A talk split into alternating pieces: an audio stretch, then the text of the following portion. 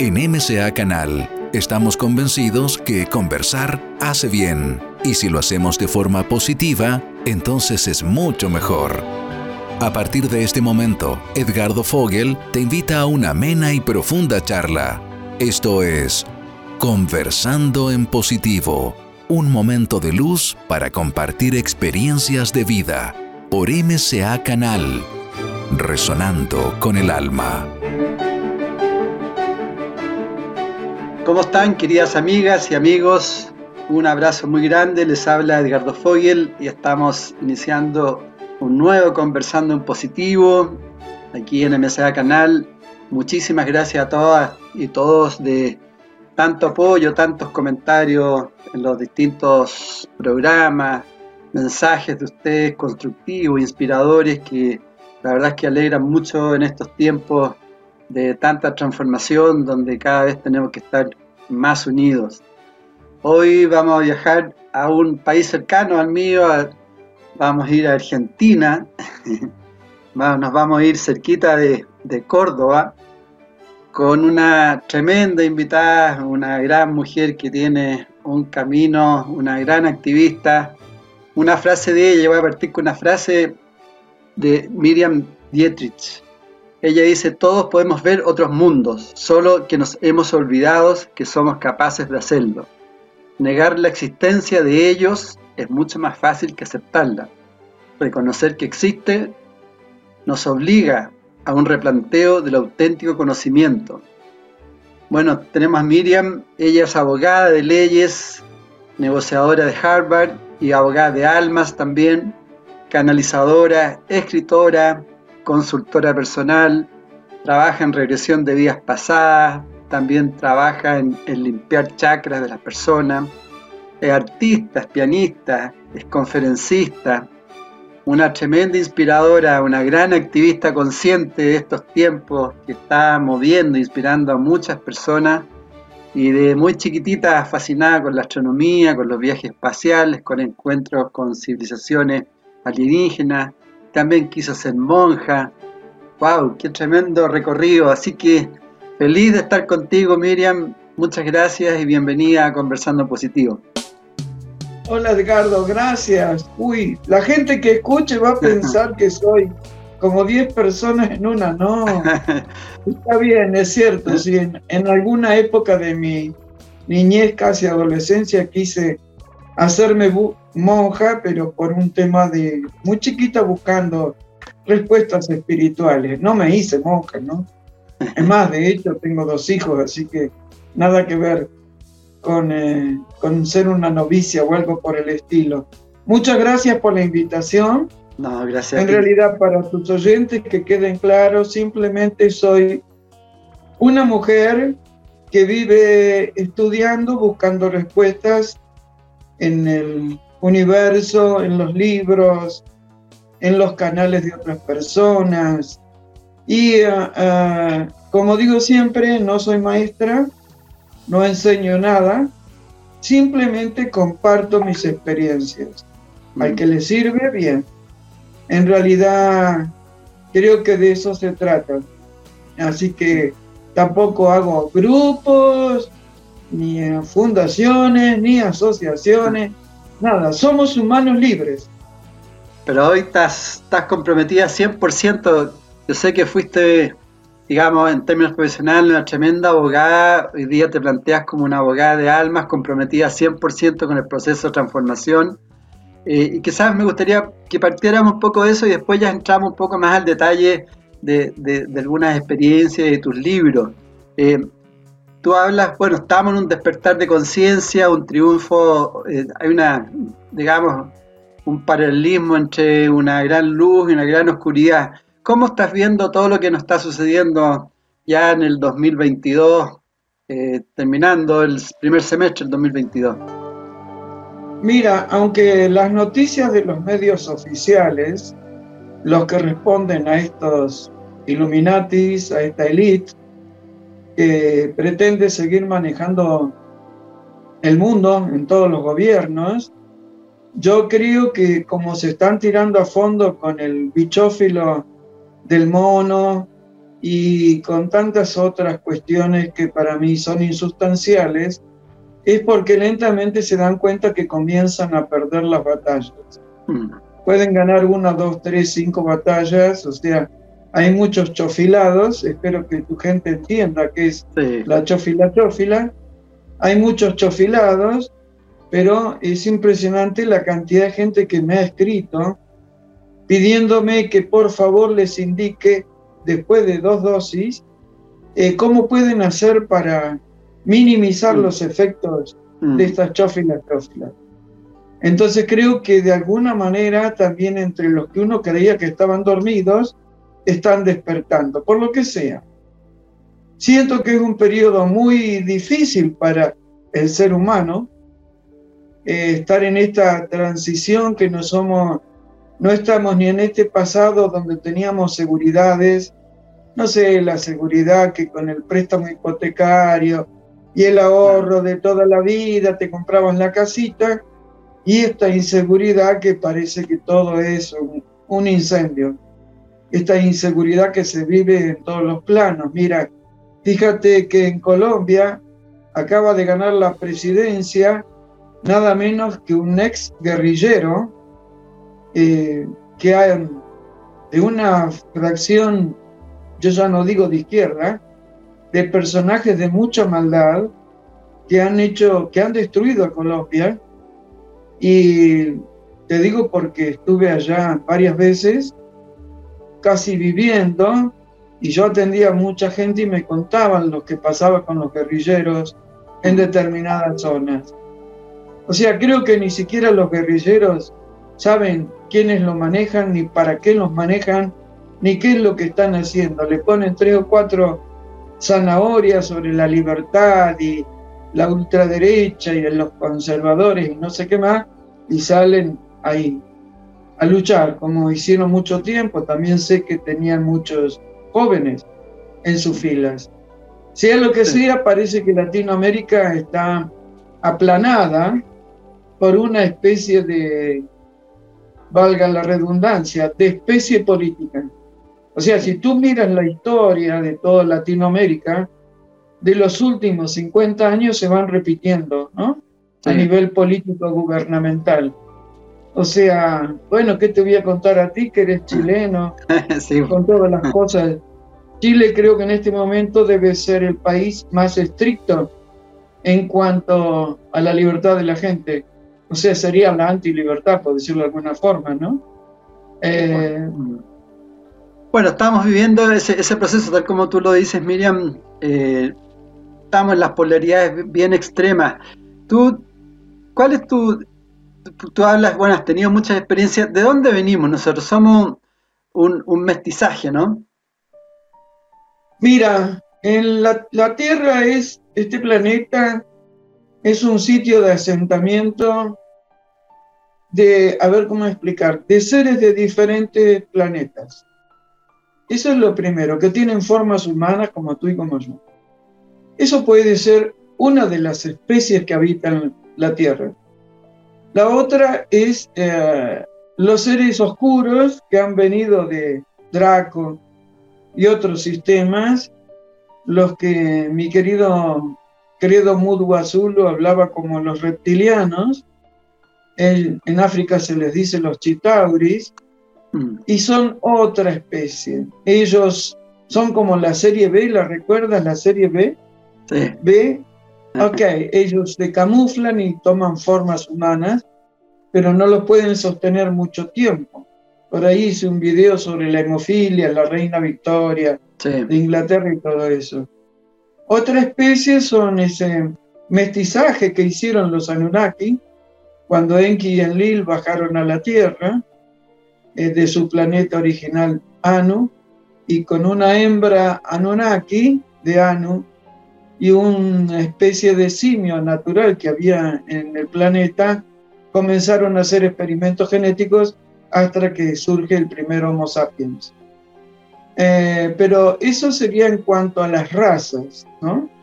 Después habemos otros que venimos desde hace milenios, bajando a la Tierra una y otra y otra vez, y que venimos de otros planetas. También he visto muy pocas veces, pero me ha pasado gente de otros sistemas solares. Digo gente para dar una denominación. Claro. Pero si vamos a las clases que habitan la Tierra, para mí hay cuatro. Los reptilianos, los dracos, que, abarcan los Illuminatis y estas razas oscuras que están dominando la Tierra desde hace milenios. Después están los híbridos, que son las mezclas de humanos con estos reptilianos y que responden a eso. Los Rothschild, por ejemplo, o Rothschild, tienen no sé cuántos hijos híbridos que los ponen en los diferentes eh, lugares de poder dentro de la banca, por ejemplo, y no son reptilianos puros, pero y les ponen otros apellidos y todo eso. Después están los humanitos, como digo, que son los seres eh, humanos que nacen, se reproducen y mueren sin ningún tipo de variante. Fútbol para todos, amo el fútbol, pero no el programa político que está atrás del fútbol. Sí, los sábados a la noche hacen el amor, el domingo al mediodía comen la tallarinada o el asado y después, cuando se quieren dar cuenta, murieron. Y después están los otros, entre los que creo que estamos, tú, yo, tu amigo Ramón Freire, y bueno, podemos nombrar, estaba Credo, muchas otras personas, eh, que somos muy conscientes de las mentiras globales y que tratamos de ayudar a los humanitos para que recuerden que son humanos y no humanitos. O sea, si me preguntas cuál es mi tarea, yo soy una gran defensora de la especie, de la especie humana. Nosotros somos almas en viajes eternos por la, por la Tierra en este momento, que adoptamos esta forma física por H motivo. Claro que algunos cuando nos reencarnamos para esta época estábamos medio loquitos, ¿no? Porque hay que tener coraje para sentirse humano, hacer frente a la guerra, porque estamos en una guerra, y seguir sobreviviendo. Bueno, eso es un poco mi, idea, no sé qué. No, está bien, sí, está bien. ¿Cuál, qué, por ejemplo, hay personas que nos pueden estar escuchando eh, o algunos que están como recién dándose cuenta de, estos temas y chuta, en realidad parece que estaba muy dormido. ¿Cuáles, ¿Cuáles puede ser como el, inicio de, de, un despertar que tú le dirías a las personas? Darte cuenta que no sos tu mente. Mm. La mente es una herramienta para hacer este tipo de cosas, por ejemplo, que estamos haciendo ahora, aprender inglés eh, o mandarín, no mandarín no porque chino, aprender, este, digamos, no sé, escribir, manejar redes y todo lo demás.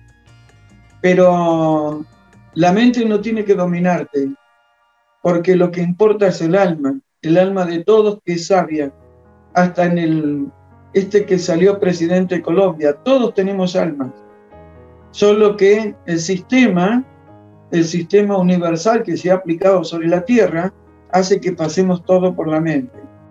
La New Age para mí fue la plaga anterior al bichófilo, porque con la New Age es el curso del curso del curso del curso, todo mente, mente, mente. O sea, todos tenemos conocimiento. Acá en el alma, para mí el alma entra y sale por la por eh, el timo, para mí, porque yo estuve muerto y volví, hace muchos años atrás y para mí todo pasa por ahí, pero si nosotros tenemos roto la mente el puente mente-alma, entonces creemos que somos este cuerpo, esta cara, estos ojos, y creemos que esto es todo lo que hay, que hay que trabajar para sostener y todo lo demás. Entonces, la ruptura del puente alma viene siendo instaurada por los reptilianos, draconianos y, y híbridos fieles a ese tipo de servicio eh, desde hace cientos de años. Mm. Lentamente lo que es espiritual, el conocimiento verdadero, se fue eh, abortando para llenarnos de ideas y creencias que son absolutamente absolutamente incompetentes para nuestra supervivencia y para el verdadero conocimiento. Mira, tú sabes creo que sabes que he viajado mucho. Así es. Y siempre me sorprendo cuando me encuentro con algunas etnias originarias eh, que tienen un conocimiento, por ejemplo los incas, estaba acordándome días pasados de los círculos de Moray, un sitio que está en el Valle de Urubamba, el conocimiento que tenían de la atmósfera, de la vegetación, de cómo utilizar todo lo de la madre tierra. Y digo, también tengamos presente que no es para que tus oyentes ahora empiecen a escribir, sí, pero hubo etnia que mataron gente, como cuando yo escribí sobre, hice los videos sobre los sitios sagrados y las violaciones. He escuchado cada comentario que te juro me quedé patitiesa. Yo dije, pero yo estoy hablando en sánscrito o la gente qué lee o qué entiende de lo que digo. Eh, o sea, empiezan a juzgar si los incas mataban niños para hacer algo y los sacrificaban en lugar de ver qué dejaron los incas de positivo, ¿no? Mm. Por ejemplo, yo hablé del niño de la Concagua, la momia. Entonces, ¿qué es un sitio sagrado? Ese sitio que puede ser el patio de tu casa, donde vos te conectás con la divinidad. ¿Quién es la divinidad? Eres tú mismo y es tu alma. Entonces, bueno, ¿qué quieres que te diga? A veces me dan ganas de no hacer nada más. Se me caen los brazos, ¿viste? Y se me cae la cabeza. Digo, ay, ya tengo cana. Y sigo repitiendo lo mismo. Pero bueno, hay que tener. Son épocas de mucha paciencia. Eso es lo que yo te diría. Mucha paciencia. Y Miriam, tú que hablas de la New Age, también, ¿qué le puedes decir a, a personas cómo poder diferenciar cuando uno está en una New Age, como repitiendo, pero no, no haciendo realmente un desarrollo de conciencia y, un trabajo más real. ¿Cómo uno puede ir diferenciando? Mira, como le digo a la gente que viene a mis encuentros y retiros, no es necesario subir a la montaña, sacrificarse, vestirse de blanco, ayunar siete días y hacer hombre. Mm. el verdadero conocimiento está dentro de cada uno con diferentes grados. No importa cuál es el grado en la conciencia, pero tienen que entender cuando les están dando un alimento que es estrictamente para la mente, digo de la New Age, de cuando es un alimento para el alma. El silencio, externo e interno, suele ser lo mejor. Yo puedo hacer silencio estando parada en la 9 de julio al lado del obelisco, porque uno tiene que entrar en esos tiempos que le digo de todos y nada. O sea, yo puedo hacer silencio, expandir mi conciencia en la avenida 9 de julio de Buenos Aires, que es una de las cosas más ruidosas que conozco.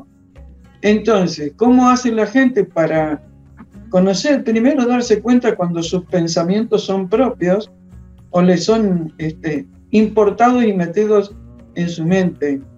Nadie tiene que, no, hace falta una ley que te diga no robes o no mates. Mm. Todos lo sabemos eso. Porque eso es del derecho natural. O sea, ¿qué es lo que sabes? ¿Por qué sigues a las masas? ¿Por qué te idiotizas?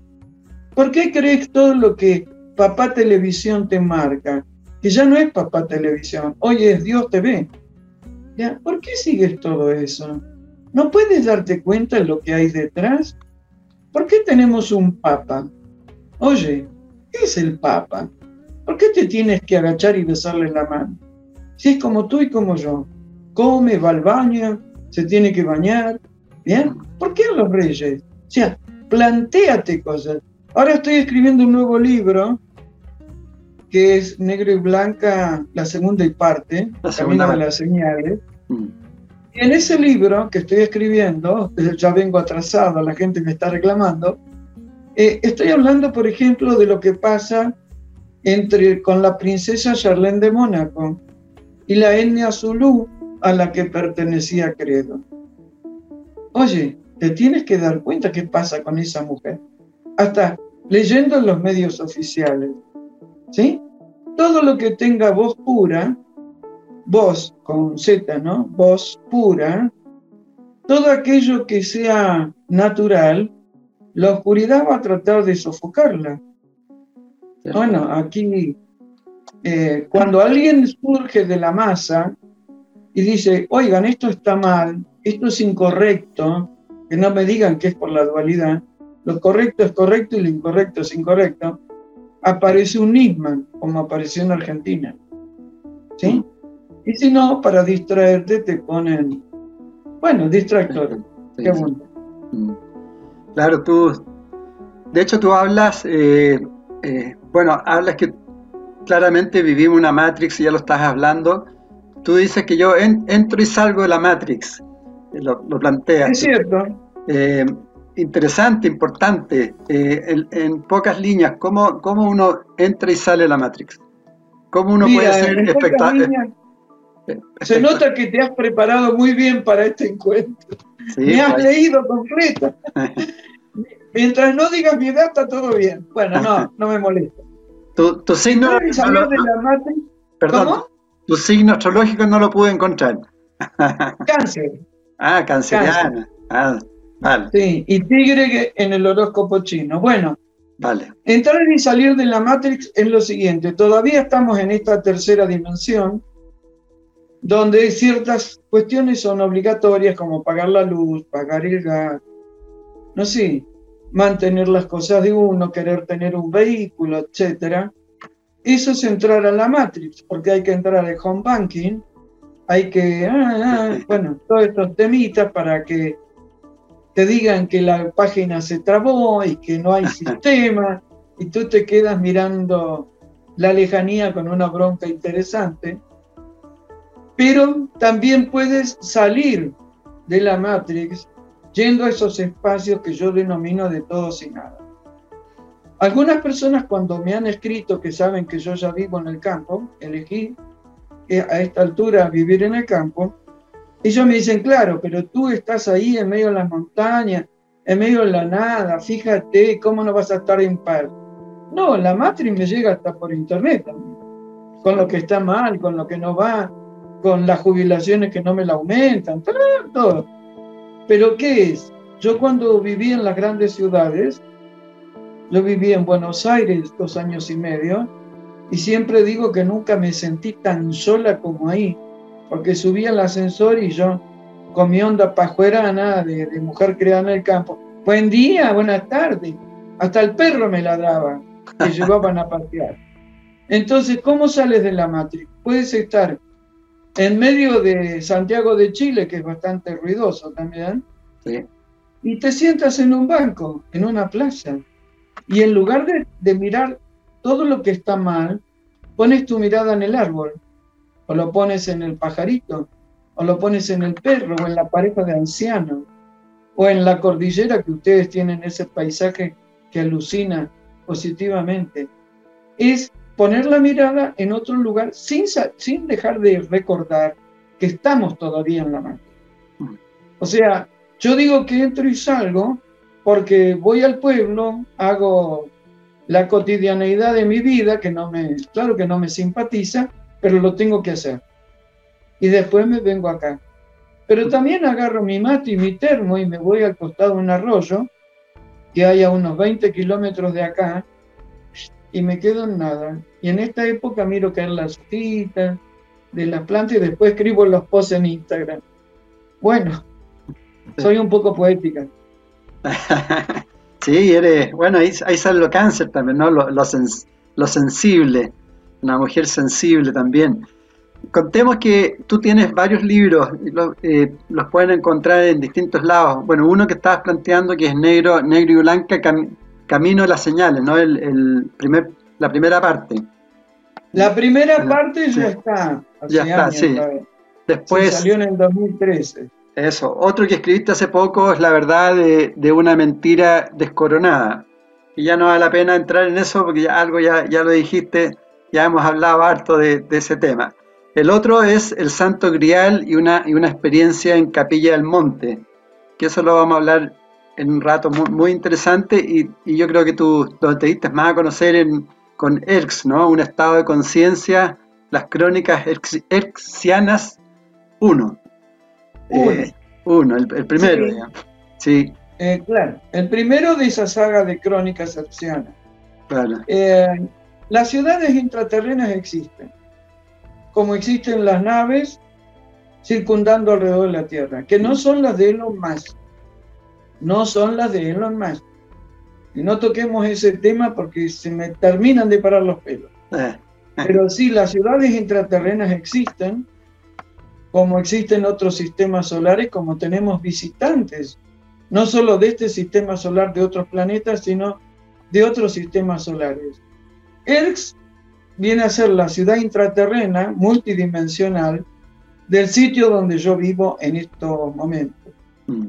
Ahí en ese libro cuento, eh, bueno, algunas de las pocas veces que entré eh, en ERX, he entrado muchas veces, cuento pocas veces, hago, están los dibujos míos a mano alzada de lo que veía, está una historia con un collar de Nefertiti que me regalaron en 1990 recorriendo el Nilo y que vengo a entender qué me significaba como veintipico de años después por ERS. Entonces, sí, fue, digamos, es mi primer bebé fue negro y blanca Camino de la Señal. Eso fue porque yo no soy escritora, no era escritora y largarme. Bueno, cuando empecé a escribir me di cuenta que me era fácil. Menos fácil me resultó ERS porque bueno, yo no tenía, no tengo pruebas hasta hoy eh, para la tercera dimensión de su existencia. Entonces Mayuma, que es mi regente solar hasta el día de hoy, eh, en forma telepática se comunican conmigo, me, dice, yo me salía el título, ¿no? Earth, un estado, un estado de conciencia, y se repetía.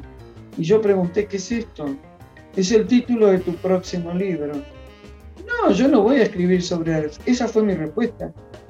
No, ¿qué se creen? ¿Que yo estoy loca? ¿Sí, eh? ¿Cómo voy a escribir sobre él si no tengo pruebas de, de haber entrado todas las veces que entré? Entonces me dicen, tú eres abogada de leyes, para ti como abogada, ¿cuál es la prueba más importante? Y yo me quedé y dije, la testimonial. Me dice, bueno, tú vas a dar testimonio de nuestra existencia. Me acostaron. No pude decir nada más. Bueno, ese es un estado de conciencia. Tú dices que es una, un, parece que es la única ciudad como mágica que también se puede ver físicamente de vez en cuando, ¿no? No. ¿No? No, no se ve. Ah, no se ve. Sarasa, Sarasa, como digo en los videos. Porque se hace visible, eh, digamos, esporádicamente. No, no se hace visible. Ellos eligen y deciden qué persona puede entrar. Y uno nunca sabe, ni yo sé hasta el día de hoy cuándo me van a hacer entrar de nuevo. Pero él no se hace visible, eso, bueno, muestran luces, tú me entiendes. Sí, sí, sí. Que son villorios, la gente viene de noche, no conoce la zona. El aeropuerto Paja Blanca no sabes cómo se ve de noche. No, no, no, no sé. Por lo menos mi experiencia. Por, por supuesto. Y no conozco a nadie que las haya visto. Solo hay una señora que ya hoy es muy anciana, que no vive en este lugar, y ella, su marido y su hija la vieron cuando en el Uritorco, cuando Capilla era de mil habitantes. Mm. Nunca más, nunca más nadie lo ha, visto. Tú, hablas que es una ciudad compuesta de remanentes atlantes autoconvocados de Mu y también de los esenios, ¿no? Eh, sí, y también de humanos y también de seres de otros planetas. A veces vienen como en descanso en este viaje por el, este sistema solar, como los ayaplianos, ¿no? que son de otro sistema solar. Eh, sí, es, es, una ciudad que convoca, o sea, digamos, es una energía que le decimos ciudad para poder entenderla con nuestras mentes. Claro, claro pero es, ERX es extraordinario, es, es extraordinario.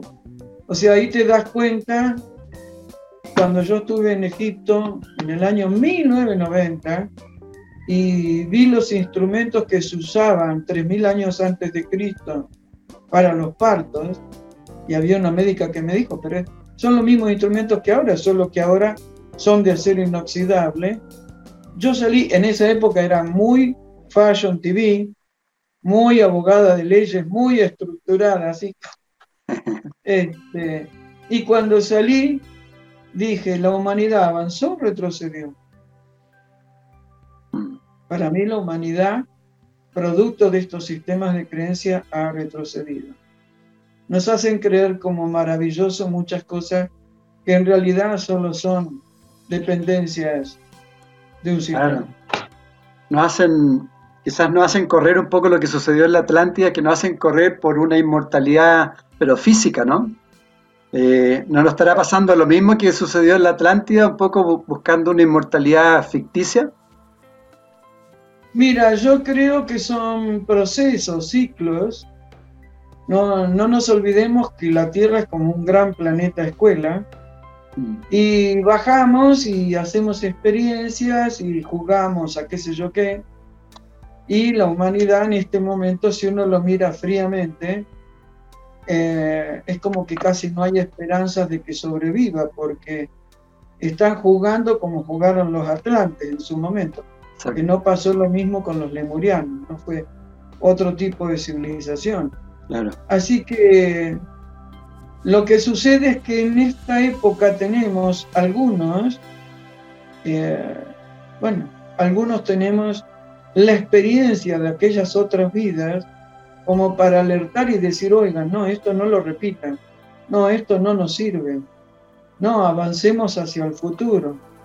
Igual yo tengo algunas visiones del futuro como si la Tierra fuera a dividirse en dos, ¿no? Ya lo dije varias veces. A un lado Van a ir los corruptos, los políticos del sistema, los violadores, los asesinos. Y van a hacer una evolución como alma muy dura porque van a arrancar de cero otra vez. Y para el otro lado, que yo dije para la izquierda y una mujer me dijo, la política de la izquierda no me gusta, me extraña que digas eso, Dios mío. Bueno, para la izquierda es una manera de decir, irán las personas que son buscadores de expandir la conciencia, de saber quién es Dios, quiénes son los ángeles, y eh, un sistema ausente de religiones, ¿no? Con la verdadera espiritualidad. En fin, es eso lo que yo veo. ¿Y qué, la, quiénes son los de la Hermandad Blanca? ¿Qué, qué, qué, qué rol tienen? Mira, más que yo, de lo, el que sabe de eso es Sixto Paz ah, mi amigo peruano. Sí. Pero vienen a ser como una cofradía de seres de muchos planetas donde están reunidos los más capaces, los más sabios, vigilando que la Tierra no desaparezca, vigilando que el humano no se destruya. Por ejemplo, vigilando Rusia y Ucrania, esta guerra tan mentirosa. Entonces, eh, Digo mentirosa, no digo que no haya muerto. Digo que es mentirosa porque es una guerra ficticia eh, para beneficiar a los que negocian con la guerra, ¿no? A los que hacen tanto dinero. Sí. Sí. Tú, eh, eh, también aparece cuando tú hablas de Egipto, de Akenatón, que te habla como la, la iniciada del nuevo orden, y de hecho tú hablas del, del nuevo orden mundial consciente me, gustó también e, esa, forma, ¿no? De, ir desarrollando un nuevo orden mundial consciente. Claro, consciente, porque es, eh, como dije al, principio, en la mente con el alma unida. Ahí se puede sacar lo mejor de lo mejor del ser humano. Sí. Porque al ser conscientes y no simplemente repetitivos como los monitos, entonces podemos hacer una civilización extraordinaria extraordinaria. Todos somos milagreros, solo que ese poder se lo damos al jefe de turno o no sé. Siempre hay otro a quien le damos el poder, menos a uno mismo. No se reconoce. Sí, eso nuevo orden mundial consciente. Es así. A trabajar por eso, ¿no? Sí, yo no digo que tengo la verdad, porque la verdad es, es la luz de un prisma de cristal en el centro y según donde uno se para en los lados es la verdad que va a haber. Pero hay una verdad que es universal, o sea, la justicia es justicia, no lo de la del hombre. La justicia es justicia, la equidad no necesita explicación. No robes, no mates, no necesita explicación. Pero fíjate que ahora todo está apuntando a que la familia como tronco de una sociedad desaparezca. Y los primates, de los que hoy andaban en cavernas y el garrote en la mano, tipo Pedro Picapiedras, eh, los primates defendían la tribu y el clan social. Y hoy todo eso se trata de destruir. Y si tú levantas la voz, como pueden ser nuestros casos y el de tantos otros, bueno, YouTube a mí ya me bajó cinco veces los videos. Solo que me he defendido como gato entre la leña. Y bueno, después de un año me devolvieron tres. A Ramón le han bajado no sé cuántos. Entonces, ¿qué es? ¿Cuál es la libertad en la que estamos? Esa es la gran pregunta del millón. ¿De qué libertad hablamos? Bueno, pues ya en YouTube ya estás llegando a, a 100.000 suscriptores, igual una, una, gran labor que, has realizado y cada vez te sigue más gente por lo que estás transmitiendo. Y, en los libros tú muestras también de alguna forma que tu vida ha sido llena de señales. ¿Cómo, eh, ¿Cuál es la clave? ¿Cómo uno se va conectando a las señales de los ángeles? Mira, yo a veces los veo a ellos, lo digo en broma, pero es en serio, como que hacen, ay, humanos, no damos más. Las señales son múltiples, este, no hace falta hacer un curso para entender las señales. A veces estamos en un lugar que no hay nada y aparece un aroma geranios, un aroma lavanda, y no es que uno use perfumes. Una manera también de descubrir las señales es no usar perfumes de ninguna naturaleza, porque ¿cómo vas a oler si no cuando tengas un ángel un arcángel cerquita?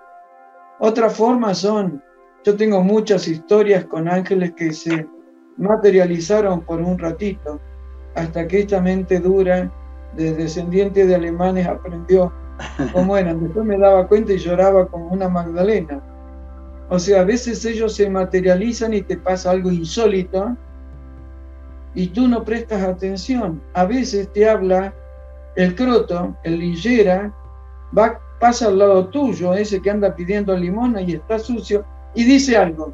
Y ese algo es la respuesta de algo que tú estabas esperando. Abre Facebook, tienes un, una nota que es tal cual para ti. La gente muchas veces me escribe y me dice, oye, tú escribiste un post y a mí me llegó en el momento justo de mi vida. Yo no escribí para alguien determinado en los posts de Instagram o Facebook, o lo que uso, Twitter, pero las señales vienen muchas veces a través de otras personas, ¿sí? Mm, y guiarse por la intuición, como se llama comúnmente. Yo me guío mucho por la intuición. A veces mi agenda se despatarra de la mañana al mediodía porque lo que organicé se desorganizó, como esto que lo íbamos a hacer mañana, que tiene que ser hoy. Eh, y yo me guío por eso y sigo y sigo. Y bueno, también es cierto que fui tantos años tan mental, tan racional como abogada, que hoy me, bueno, creo que me resulta bastante fácil reconocer cuando es un pensamiento mío y cuando me lo quieren implantar. Sí, pero, pero das un buen ejemplo de que uno tiene esa capacidad de cambiar, de transformar desde una mente racional a, un desarrollo mucho más, más potente, más intuitivo, un poco lo que tú muestras y, que transmites también a través de tus propias experiencias. Y, bajo ese punto de vista, eh, me parece que en el libro del Santo Grial, ¿no? Tú empiezas a profundizar también en lo que es los conceptos de física cuántica, empezaste a, a profundizar el tema de las multidimensiones Cuéntanos un poco de eso, ¿por qué la, importancia de, uno ir profundizando en esos conceptos para ir comprendiendo? Mira, la importancia, primero yo soy una eterna agradecida a Mikio Kaku, ese mm. científico norteamericano japonés, que yo creo que está en la Tierra para hacer, para transmitir en lenguaje sencillo los conceptos tan difíciles de la física cuántica. Yo tengo una formación humanista por el solo hecho de ser abogado, entonces para mí las abstracciones siempre fueron un, parto existencial en el secundario para poderlo entender. Eh, cuando yo tengo ciertas experiencias paranormales o diferentes, como quieras llamarlo, eh, yo tengo esas experiencias y las tomo como algo normal, porque en ese momento no me doy cuenta que no es normal lo que me está pasando. Normal me refiero a la generalidad de gente. La iglesia de acá, de Capilla del Monte, bueno, me pasa todo este evento que creo que fue en el 2003 que lo cuento, pero ¿qué hice con ese libro? Como me fueron dando tantas señales, eh, este escritor que hizo una recopilación de la historia de, Capilla del Monte, ahora voy a decir el apellido, eh, y fue como que del cielo me ordenaron los capítulos. Ordenado de dar orden, no de ordenarme que mm. escriba. ¿Sí? Una cronología. Y bueno, eso es para que abras la mente y te des cuenta cuántas cosas hay, cuántos temas hay que en esta tierra, circulando en esta tercera dimensión, eh, la gente no se da cuenta. O sea, digo que si Tesla, mi amado Tesla, y Einstein vivieran, vivirían en esta zona que se llama Quebrada de Luna, porque es absolutamente multidimensional. Claro, si tú vienes como vienen los turistas, ¿no? Con la música a todo volumen y a toda velocidad, y toman las curvas como si fueran rectas, ¿qué vas a ver? ¿O qué vas a experimentar? Porque todos andan apurados. Y para poder experimentar y sentir y ver otras dimensiones, tienes que tener paz. Y la paz no es, repito, subirte a la cumbre de la montaña. Estuvo muy divertido hace un tiempo atrás, una señora me escribió, me dice, oye Miriam, yo quiero ir a verte a Capilla, así me llevas a la ciudad de Erz. Como si fuera, qué sé yo, Córdoba, Buenos Aires, Santiago de Chile. ¿Me entiendes, Oquito? No, digo, eso no existe así. A veces la gente va a lo simple, porque a lo simple es desinformante, porque están tan acostumbrados a que le den todo masticado por eso en los videos hablo de tareas para el hogar. Piensen, no me crean, reflexionen, investiguen, estudien. El Santo Grial para mí fue hermoso haberlo escrito, porque bueno, el rey Arturo realmente existió. No te lo quieren hacer pasar por leyenda, no, existió. Parsifal existió. El Santo Grial existió. Después vienen todas las interpretaciones, New Age, y el Santo Grial es tu alma, tú qué sé yo qué. No, la copa fue lo que yo vi, existió y existe. Entonces, por ejemplo, la mitología griega, que me gusta mucho, yo al principio lo leía como si fuera un cuentito, hasta que entendí que los avanzados escribían como un cuentito para que los humanos de esa época lo pudieran entender, nada más. ¿Sí? Los gigantes existieron, los semidioses existieron. Cada vez se descubre más esto, ¿no? Sí, es cierto. Y cuando tú ingresas a esta multidimensionalidad como en ¿tú eh, ingresas desde un estado de meditación o puedes estar o has estado en ciertos momentos, pum, y te fuiste así sin darte cuenta a otro nivel? Mira, es que en realidad nunca puedo explicar cómo pasa, pero las veces que he entrado, que han sido muchas, nunca sé cuándo va a ser. Y no es que estoy en estado de meditación y entonces, puf, pa, no. Además, los que están conmigo siguen viendo mi cuerpo físico afuera. Y yo veo mi cuerpo físico adentro. ¿Entiendes? No sé bien cómo se produce eso. Me falta el lenguaje para poderlo describir porque además tengo que describir una situación multidimensional en un lenguaje para la tercera dimensión. Por eso le digo a la gente, no me crean, investiguen. Yo digo lo que a mí me pasa. O sea, me dicen, ¿bilocas como el Padre Pío? No, ¿qué voy a bilocar como el Padre Pío? No tengo ni idea. ¿Por qué tienen que poner una etiqueta? No pongan etiqueta. Y dejen que ellos, que ustedes tienen que visitar alguna de las varias ciudades que hay, intraterrenas, ellos eligen y deciden. Y nunca te ponen en riesgo. Y si tienes miedo, no entres. Ya, te sueltan al instante. No entres. Y si entres, es ni un vistazo le das. Además, ERX es muy grande. Fíjate que, ¿te acuerdas? Tú te debes acordar porque peinas canas, del diario del, el que era Capitán Bird, siempre me acuerdo que es pájaro en inglés, que entró por el Polo Norte a otra ciudad, las cartas del Capitán Bird, de larga IRD. Sí, sí, sí. Eh, y eso fue a principios de 1950, creo, 1945. Claro, después se murió. Se murió, claro. Se murió. ¿Viste cómo son estos temas? ¿no? se murió. Hay tantos. Eh, John Lennon se murió. Ah, es una historia repetida para la humanidad. Y, tú también dentro de todas tus experiencias has tenido experiencias complicadas, ¿no? Entiendo que tuviste como una especie de, ataque, ¿no? Eh, y que después, eh, ¿cómo? Y bajo ese punto de vista mi, consulta es cómo, cómo nos podemos proteger de esas energías oscuras, densas, eh, porque, y, si quieres nos comentas un poco tu experiencia. No, mira, de esa experiencia prefiero no hablar porque fue tan cruenta desde el humano, tan difícil, difícil después superarla. Solo te puedo decir que la muerte no duele y que cuando entras a ese famoso túnel, la paz y el amor que se siente en la tierra no se conocen. Y la música. Eh, protegerse de la maldad, hay 10 millones de tips pero estás acá y no puedes evitar la maldad, la envidia, etcétera, etcétera, etcétera. O sea, creo que es reconocerlo, oye, mira, eso es un ataque de envidia con nombre y apellido y no ceder a eso. ¿Sí? Porque están los ataques, los de Gregory y todo eso.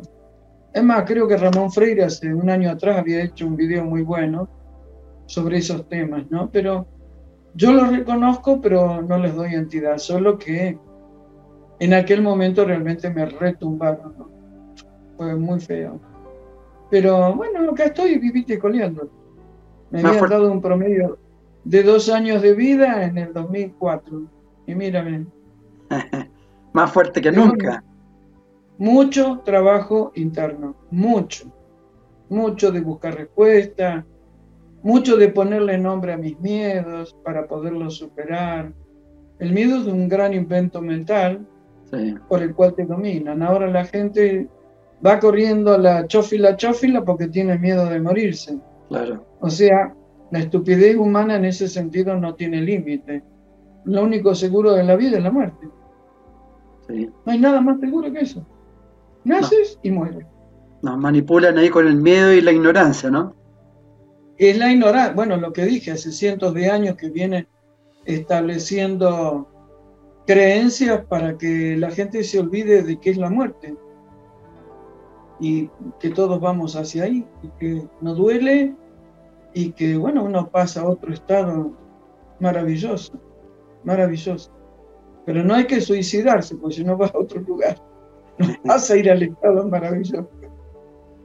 Bueno, algunos dicen que a lo menos dentro de tantas miles de vidas que uno tiene, a lo menos una debería ser un suicidio, como experiencia. No sé, Pero yo con la duda no experimentarlo. sí, yo, yo tampoco. Tú también hablas del cinturón magnético, ¿no? En fondo, que tiene que ver con la vibración, la energía, el cinturón de Van Halen. Eh, yo creo que ahí también tenemos que ir comprendiendo más respecto a que, a que nosotros vamos co-creando a través de, de esa vibración, ¿no? Sí, tal cual. Ahora todos son expertos en la, en la frecuencia Schumann. Viste que todos son expertos. Que si vibra a, 4, a 14, que si a 15, que hay. Mira, este aparatito es una mini Schumann. A ver, ahí lo tengo prendido. No sé si ve la luz titilando. Sí, sí. La luz verde. Sí. Y esto lo ha creado un ingeniero de acá de Capilla del Monte uno de esos raros bichos que andan por la tierra, que traen buena información, y me regaló ese aparato, y eso es para mantener la frecuencia mía siempre en 7.8 de la frecuencia Schumann, contra esto de 14 o no sé cuánto. Pero todos tenemos que hacer lo que sentimos, ¿sabes? No lo que pensamos. Y la gente hoy en día confunde lo que piensa con lo que siente y hay una distancia abismal. una distancia abismal. Sí, es verdad. Y importante lo que dices también respecto al, al, a la autoobservación, el autoconocimiento, ¿no? Yo creo que es, es la primera parte de un trabajo interno, ¿no? Mira, si la gente recuerda que son almas y que estos cuerpos los eligen para un tiempo determinado, la humanidad sale adelante. La humanidad sale adelante. Hay muy pocas almas que no sean viejas, o sea, hay muy pocas almas que estén hace dos o tres vidas nomás en la Tierra. Y fíjate que hay una tendencia en New Age a desvirtuar el tema de las vidas pasadas. Así. O sea, lo desvirtúan. Que dan, no, pero las vidas pasadas no existen, no, que los egregores, no. Ay, Dios mío. Entonces, a veces hay que hacer mucho silencio. Yo, de hecho, no tengo televisión hace 20 años, televisor hay que hacer mucho silencio para separar, como decimos en el campo, la paja del trigo, que no es lo mismo. Mm. ¿Eh? Alguien dijo por allá hace muchos años, no todo lo que brilla es oro, y esto es igual. Cierto, cierto. ¿Cómo tú también hablas de, eh, mi consulta es cómo conectarse al animal de poder? Tú, tú, eres, tú te defines como una oso canadiense y una, y una puma, ¿no? Sí, yo, mis dos Animales de poder son el oso canadiense, que es grandote como soy yo, y el jaguar o puma, según en cuál de las etnias lo pones. Mira, para eso hay chamanes. pero realmente, por ejemplo, tengo... Eh, si uno observa la conducta de los animales y la de las personas, eh, por ejemplo, hay una señora que conozco que se ríe como una hiena es una hiena su animal de poder, porque se ríe en realidad quiere llorar, no puede reírse, ¿sí? Eh, hay, hay muchos, ¿viste? Otros se manejan como si fueran toros pesados, ¿sí? Les quiere sacar de la estructura, Dios mío, no se puede. Hay muchos animales de poder, pero yo no me dedico a eso, ¿no? Como Jan tampoco hago limpieza de chakras ni nada más. Ahora estoy muy enfocada perdón, me pica la garganta. Estoy muy enfocada en los libros, en los videos y en la expansión de conciencia. Eso es lo mío. Sí, en las consultas personales, la gente que me escribe y bueno, los atiendo por estos sistemas de internet. Sí. Bueno, tú también hablas del consejo anciano, ¿no? ¿Todavía existen el, consejo anciano en, en otras civilizaciones? Eh, mira, el Consejo de Ancianos está en los remanentes incas en el Perú. Eh, no voy a hablar más de eso porque no quieren ellos que se hable de eso. Pero, y son tan, el jefe puede ser tanto varón o mujer. No, no hay diferencia vino por capacidad. Y el Consejo de Ancianos también está en ERX, está integrado en realidad sería consejo de sabios, no solo por seres humanos, sino por seres que no tienen, que carecen de la apariencia humanoide, ¿no? Mm. Son los sabios, como era en la antigüedad, como va a ser en el futuro. Hay dos profesiones que van a desaparecer como se las conoce, los contadores, en el futuro no va a haber más ni impuestos, ni... ¿eh? y los abogados, porque no va a haber este tipo de tribunales a ver, cómo, bueno, no lo voy a descalificar, pero estos tribunales afines a los sistemas, sino que van a ser los consejos de ancianos. En el siglo 32 lo que hay son consejos de, sabios y sabias. Para mí sabios involucra todo porque ese es el verdadero idioma español, ¿no? Eh, ni sabios, pues sino que serían sabes, porque si vamos al lenguaje inclusivo que está de moda, sabes, se me traba la lengua. Tengo un concepto de sabios y son seres que también vienen de otra civilización. Además, la gente que diga, esta mujer tiene los pelos para hoy, está muy loca, bueno, créanme loca, pero investiguen. Hagan los esfuerzos que hago yo. Yo gasto más dinero en libros a veces que en, ropa o en otras cosas. Bueno, también viajo mucho, ¿no? Y eso es lo que me ha dado conocimiento, ir y convivir con los zulúes o convivir con los bosquimanos y vivir, tratar de vivir como ellos viven, que yo sé que yo no lo puedo incorporar, a mi estilo de vida porque tengo otros parámetros. Pero si uno abre la cabeza y escucha a los que saben de otras etnias, se aprende muchísimo. Sí. y bajo ese aspecto, eh, para no, no, cansarte más, pero quería preguntarte por Credo Mutua, porque veo que en ti tuvo mucho impacto. ¿Cuál, cuál ha sido tus enseñanzas con él? Credo falleció el 25 de marzo del 2020 y aunque lo extraño físicamente, me alegro que no haya visto toda esta zarazademia. Eh, Credo era un sabio de primer nivel, un contactado físico de las naves. Fue muy atacado en la Tierra, hasta por los de su propia etnia. Yo te digo mi experiencia y no soy fantasiosa, tengo los pies muy atornillados a la tierra, es, uh, Credo transmitía a través de su palabra, pero también transmitía por la música. Él con un obús, ese instrumento de guerra, ¿sí? no sé si se sigue usando, pero con un obús, que lo hizo traer no sé de dónde, había fabricado un instrumento musical y cantaba la canción de la paz. ¿Cómo no me iba a impactar? Y vivía humildemente como son los grandes. Los grandes no necesitan mansiones, ni Rolls Royce, ni Mercedes-Benz y todo lo demás.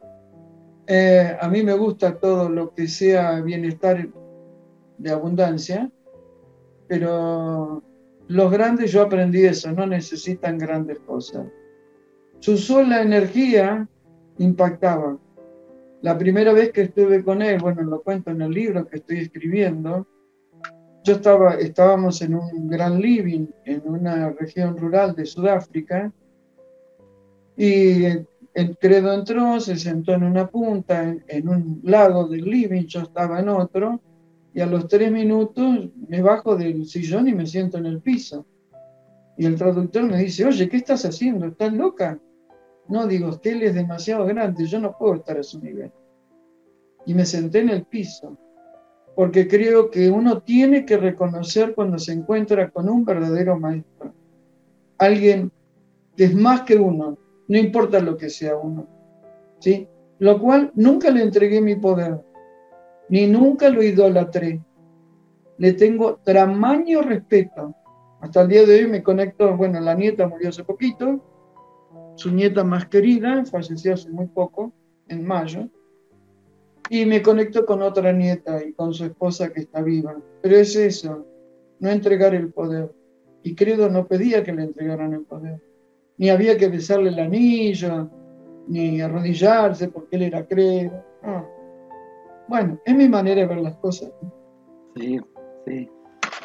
Ha sido, el continente africano ha, sufrido mucho, ¿no? de, antiguamente con todas estas razas alienígenas han sido, por lo menos lo que yo he leído, no, no, han, sido, han sido siempre, bueno, fueron los iniciadores que llegaron a ese continente, ¿no? Mira, han sufrido y siguen sufriendo. Sí, sí, siguen La mina de diamante más grande del mundo está en Botswana. El negro la trabaja, pero el producido es del blanco. Sí. Y además el negro en toda África llega hasta un determinado punto de, en las sociedades. Después de ahí para arriba todos de los blancos. Y yo soy blanca, vamos a entendernos. O sea, hay que ser un buen observador para ver estas cosas. Cuando dicen, no, con Mandela se acabó la parte, yo digo, ¿qué? ¿Por qué no van a la Y visitan, como he visitado yo tantas ciudades y lugares, y miran y observa más allá del turismo. Y más allá de sacarse la foto con el negrito hambriento. Me saca la cabeza.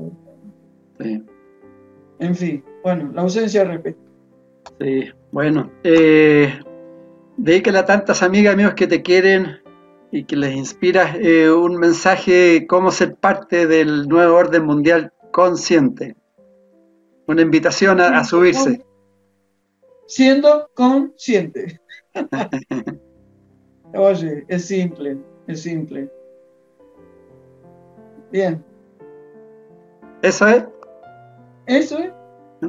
Las grandes verdades son simples. Pero ¿cómo subirse? consciente de que eres un alma en viaje por la tierra. Eso. recordar lo que somos, ¿no? Recordar lo que somos. Mm. Bien. Muchísimas, muchísimas gracias. Felicitaciones por todo lo que estás haciendo en estos tiempos tan importantes y gracias por, eh, por eh, facilitar esta conversación. Muchas gracias a ti, gracias por transmitir también desde tu canal para que la gente reaccione. Muchas, muchas gracias. Ha sido un ah. placer. Igualmente. Chao, chao. Abrazos a tu audiencia. Abrazos. Gracias. Chao. En MCA Canal estamos convencidos que conversar hace bien. Y si lo hacemos de forma positiva, entonces es mucho mejor. Edgardo Fogel te acompañó en una amena y profunda charla. Esto fue Conversando en Positivo, un momento de luz para compartir experiencias de vida por MCA Canal, resonando con el alma.